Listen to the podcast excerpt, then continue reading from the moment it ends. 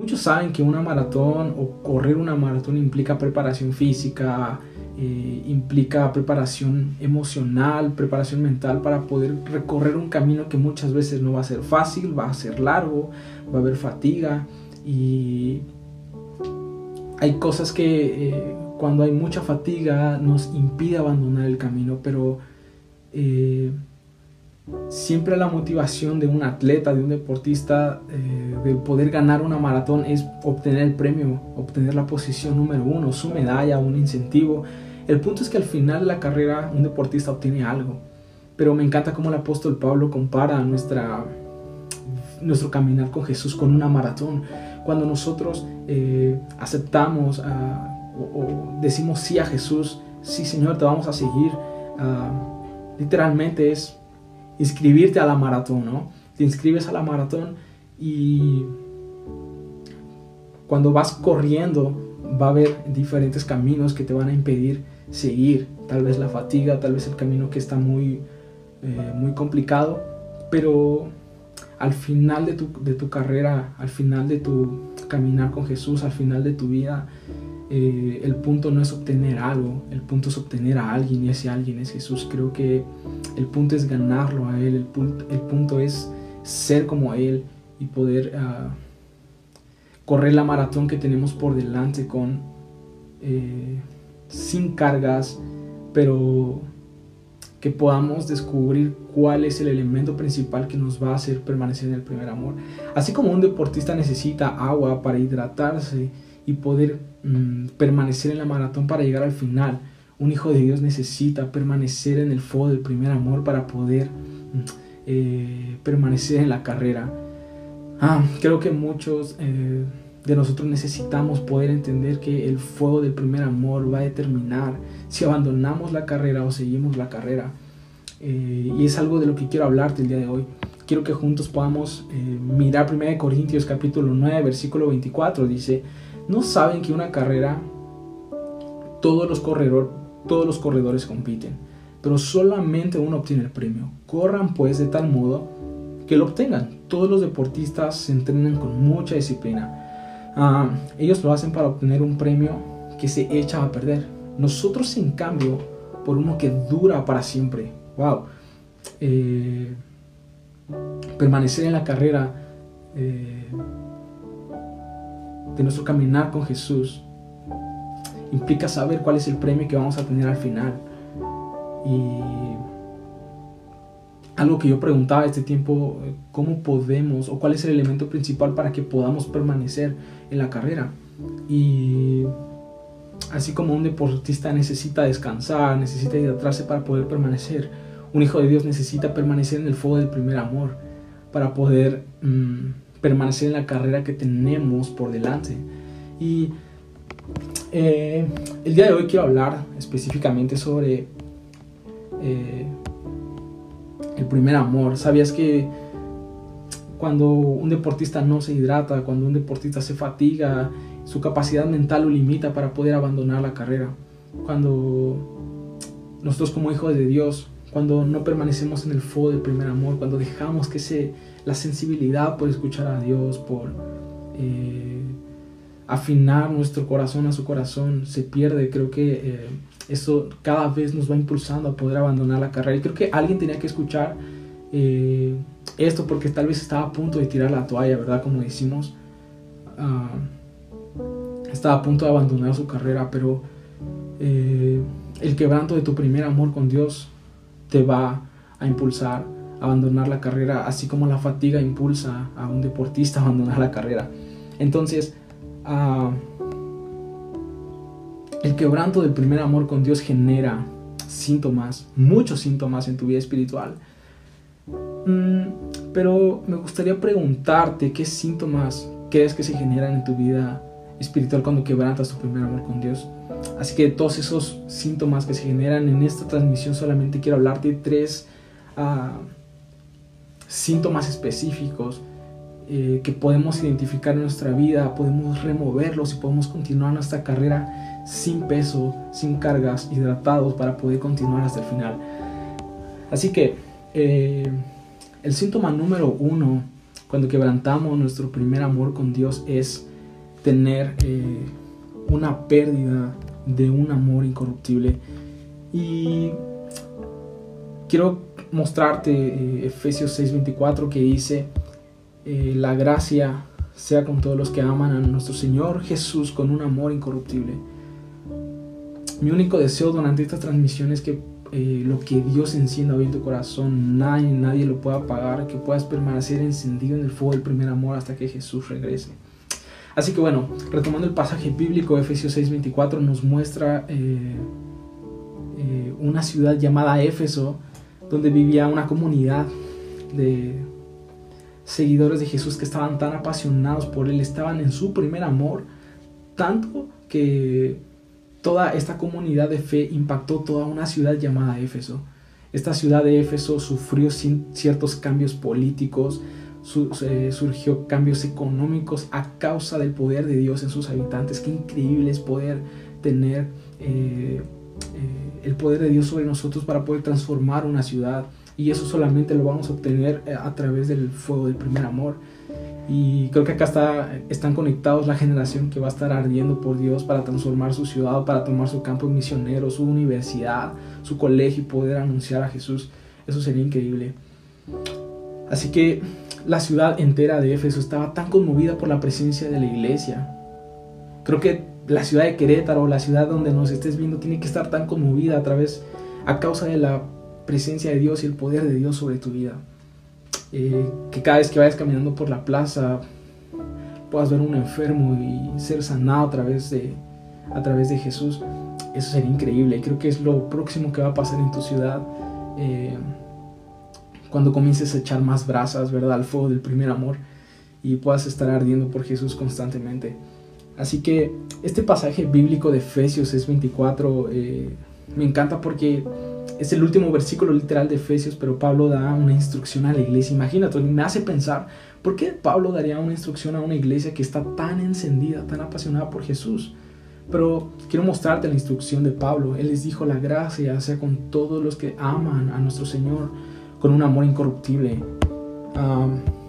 hay otras versiones que dicen eh, que la gracia sea sobre todos los que aman a nuestro Señor con un amor inalterable otras versiones dice con un amor imperecedero, pero personalmente me gusta la versión que dice con un amor incorruptible. Así que si pudiese poner un lema a la transmisión del día de hoy sería con un amor incorruptible. Ah, solo hay dos tipos de personas. Creo que los que están ardiendo por Jesús constantemente y aquellos que literalmente están apagados. Pero lo que vengo a decirte hoy es que tú no estarás en la estadística de los que... Eh, perdieron su primer amor, sino que vas a estar en la estadística de los que va a estar ardiendo por Jesús constantemente, 24 horas, los 7 días de la semana. Esa es eh, mi deseo para ti, que puedas mantener tus brasas encendidas. Y ahora quiero explicarte, eh, poder entender la importancia de que tiene el, primer amor. Creo que cuando te encuentras en tu primer amor con Dios, amas todo lo que te rodea. Amas eh, la, nación donde, la, nación que Dios te confió, mm, amas tu familia y recuerdo una historia que cuando era un adolescente estaba, comenzaba en una iglesia pequeñita y al rincón de esa iglesia pequeñita había un cuartito muy, muy pequeñito, como de donde cabían cinco o cuatro personas y era un cuarto de oración donde todos los días eh, había un tiempo específico para ir a orar y por peticiones y, poder orar en ese lugar. Y yo recuerdo que mis primeros eh, pasos como seguidor de Jesús, había un anhelo tan profundo en mi corazón de poder visitar ese lugarcito y poder hablar con Dios. Cuando salía de ese lugar, eh, personas me decían, bueno, eh, Veo que todos los días estás viniendo a ese cuartito a orar y creo que ya se te pasará, creo que eh, son tus primeros pasos como, como seguidor de Jesús. Tiempo después entendí un principio que me ayudó a entender mucho esto. Ese principio decía que tu primer amor El primer, el primer amor con Dios no es un estado inicial, sino, es que, sino que es una actitud permanente. Y creo que eso es lo que nos ayuda a poder permanecer en el fuego del primer amor, entendiendo que es una actitud que todos los días tiene que permanecer en nuestro corazón. Así que uh, quiero animarte a que no apagues las brasas que están encendiendo tu corazón. No dejes de orar a Dios. Mm, no dejes de buscar su rostro. Uh, creo que lo que Dios está hablándonos es que su gracia está con todos los que le aman, con un amor que no pierde su esencia, con un amor que permanece intacto a pesar de que pasan los años, de que pasan eh, las circunstancias. Es un corazón que es intocable a pesar de circunstancias difíciles en, tu vida. Creo que la, la gente que permanece siempre en el primer amor tendrá gracia en todo lo que va a hacer.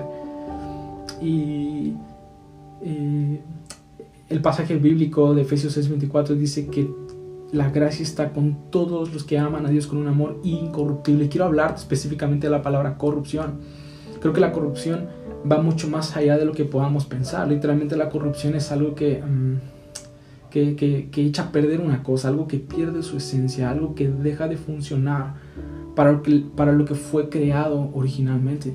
Y creo que cuando expones tu corazón a Jesús en el lugar secreto, mirando el corazón correcto, vas a tomar la forma de ese corazón correcto y vas a comenzar a funcionar para lo que fuiste creado para funcionar. Creo que eso te va a animar. Así que bueno, eh, la corrupción afecta directamente a dos tipos de personas en dos tipos de situaciones. La número uno es que eh, la corrupción afecta a quienes viven bajo el deseo de siempre tener más y quienes viven bajo el miedo a la muerte. Quiero explicarte el número uno. Todo el ser humano necesita alcanzar un cierto nivel de satisfacción personal.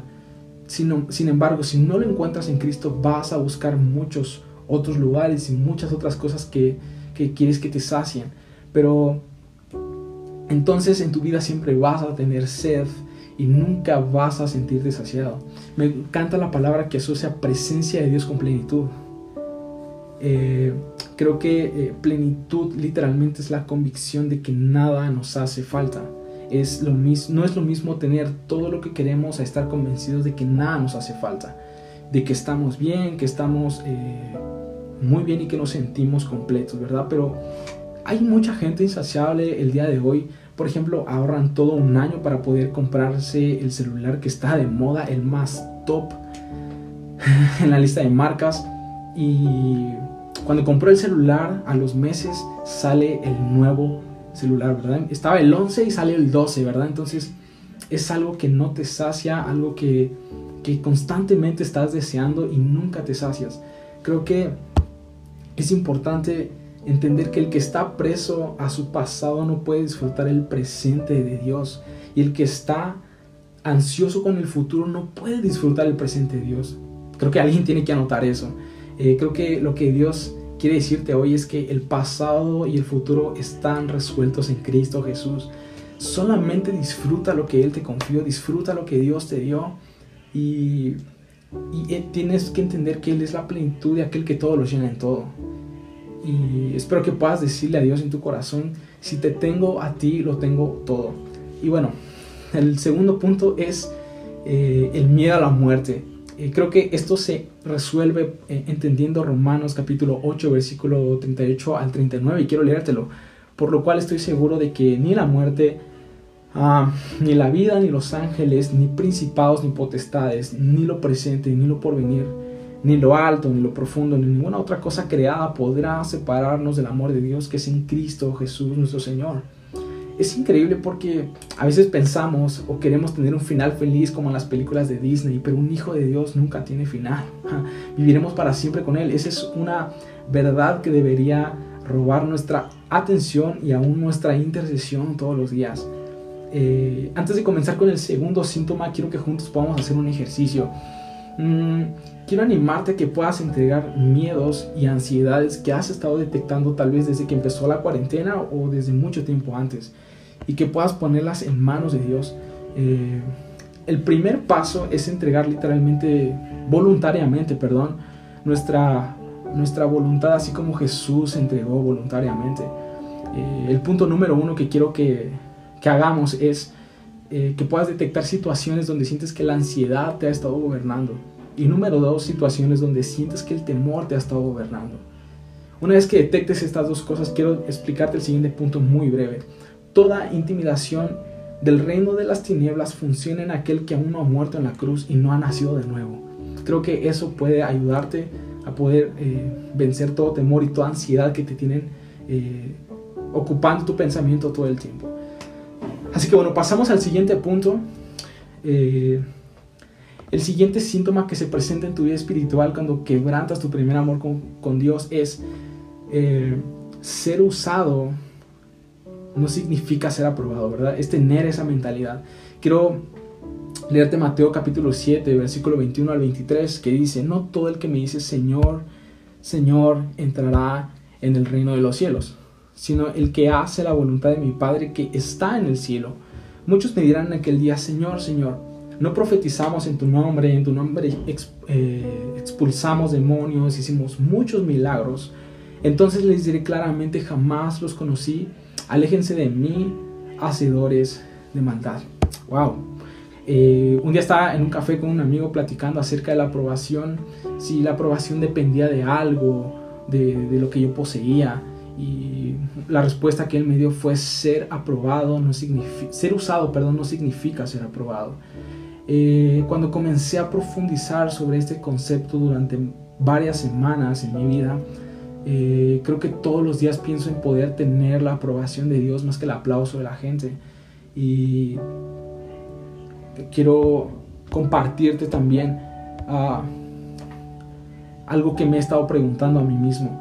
¿Qué pasa si toda la vida me la paso sirviendo a Dios, siendo usado por Él para profetizar, hablar eh, los mejores sermones, cantar las mejores canciones, pero cuando llego al final de la vida y me encuentro con Jesús me dice que no me conoce? Eso es muy fuerte, pero la única imagen que viene a mi mente para poder explicar eso es poder tener la mano de Jesús, pero el rostro escondido. Y creo que este es el tiempo en que una generación va a despertar el rostro de Dios, de aquellos que van a tomar el lugar secreto, van a echar brasas a la, al fogón de, su corazón y van a arder constantemente eh, eh, por Jesús. Creo que es en el lugar secreto donde esas brasas se van a encender porque están expuestas en el ambiente correcto.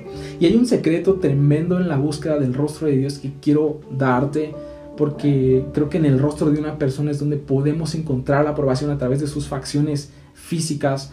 Y este secreto lo dijo el rey David en el Salmo 27, capítulo 8 a 9. Él dijo, el corazón me dice, busca su rostro y yo, Señor, tu rostro busco. Más adelante dice, no te escondas de mí. Wow. Eh, lo que, me, lo que puedo eh, percibir de este versículo es que David sabía que él podía vivir sin el reino que le había sido dado. David podía vivir sin todo el ejército que estaba a su cargo. Incluso David podía vivir sin la corona literalmente que le había sido dada por ser el rey de todo Israel. Pero había una sola cosa eh, con la que no podía vivir el rey David. Y él sabía que la aprobación de Dios no estaba en las cosas que él poseía, sino en. Eh, en el rostro de Dios. El principio que quiero darte acá es que la aprobación de Dios para tu vida no está en lo que tú haces, está en lo que tú eres. Y con eso quiero concluir el punto número 2 y terminar con el punto número 3. El tercer síntoma de, que se presenta en tu vida cuando quebrantas tu primer amor con Dios es que la santidad no es prioridad. Quiero leerte Mateo 25, del 1 al 2 que dice entonces el reino del cielo será como diez damas de honor que tomaron sus lámparas y salieron para encontrarse con el novio y cinco de ellas eran necias y cinco eran sabias. Se me viene a la mente una imagen cuando una mujer insensata que no guardó aceite para poder esperar al novio eh, estaba tan desesperada pidiendo aceite a otras personas cuando ya estaba a punto de llegar el novio, ¿verdad? Y me preguntaba qué implica nuestra vida tener aceite. Mm, tener aceite es como creer lo que nadie puede creer por ti. Es cuando te sientas a la mesa a poder escuchar a Jesús unos minutos o tal vez unas horas. Y yo me pregunto cómo podría dar esas dos horas, esa hora que yo me senté a la mesa, poder escuchar las palabras de Jesús. Eso me, me quiebra la voz y me ayuda a entender que permanecer en el fuego del primer amor no es una opción, es necesario para poder llegar al final de la carrera que tenemos por delante. Así que quiero animarte a que puedas mantener ese aceite eh, de intimidad con Dios, buscando su rostro, buscando su rostro más que su mano.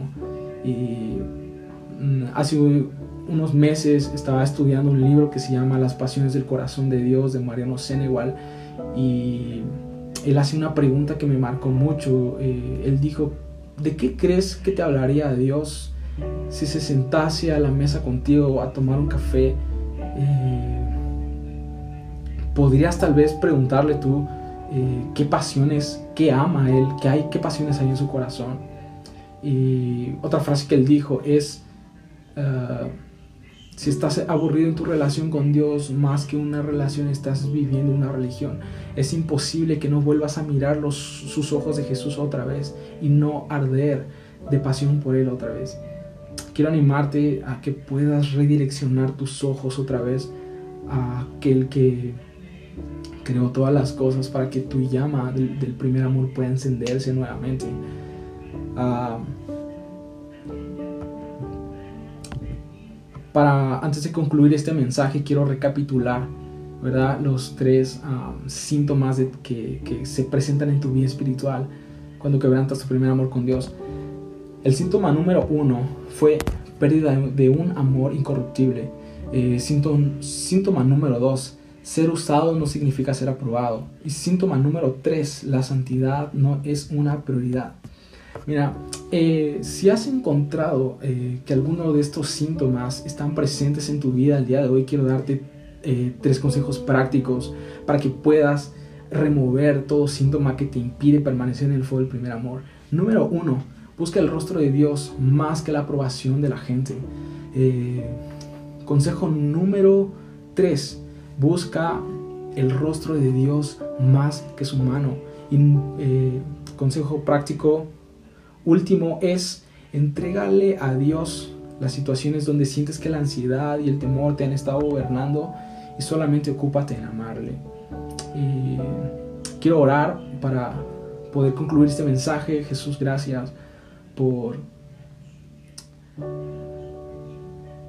Jesús, gracias porque eh, tú eres bueno y creo que acá están conectados la generación de la que va a buscar tu rostro todos los días. Eh, pido que puedas eh, mantener el fuego, avives el fuego del don de Dios en ellos y puedan ser fieles para correr la carrera que tienen por delante. Eh, creo que acá está la generación que va a desatar los próximos días el mayor movimiento de adoración de los que van a ser enviados, Señor, a plazas públicas, eh, oro específicamente por los que eh, van a tomar su ciudad, el centro de su ciudad, su colegio, su universidad para poder anunciar el mensaje de la verdad.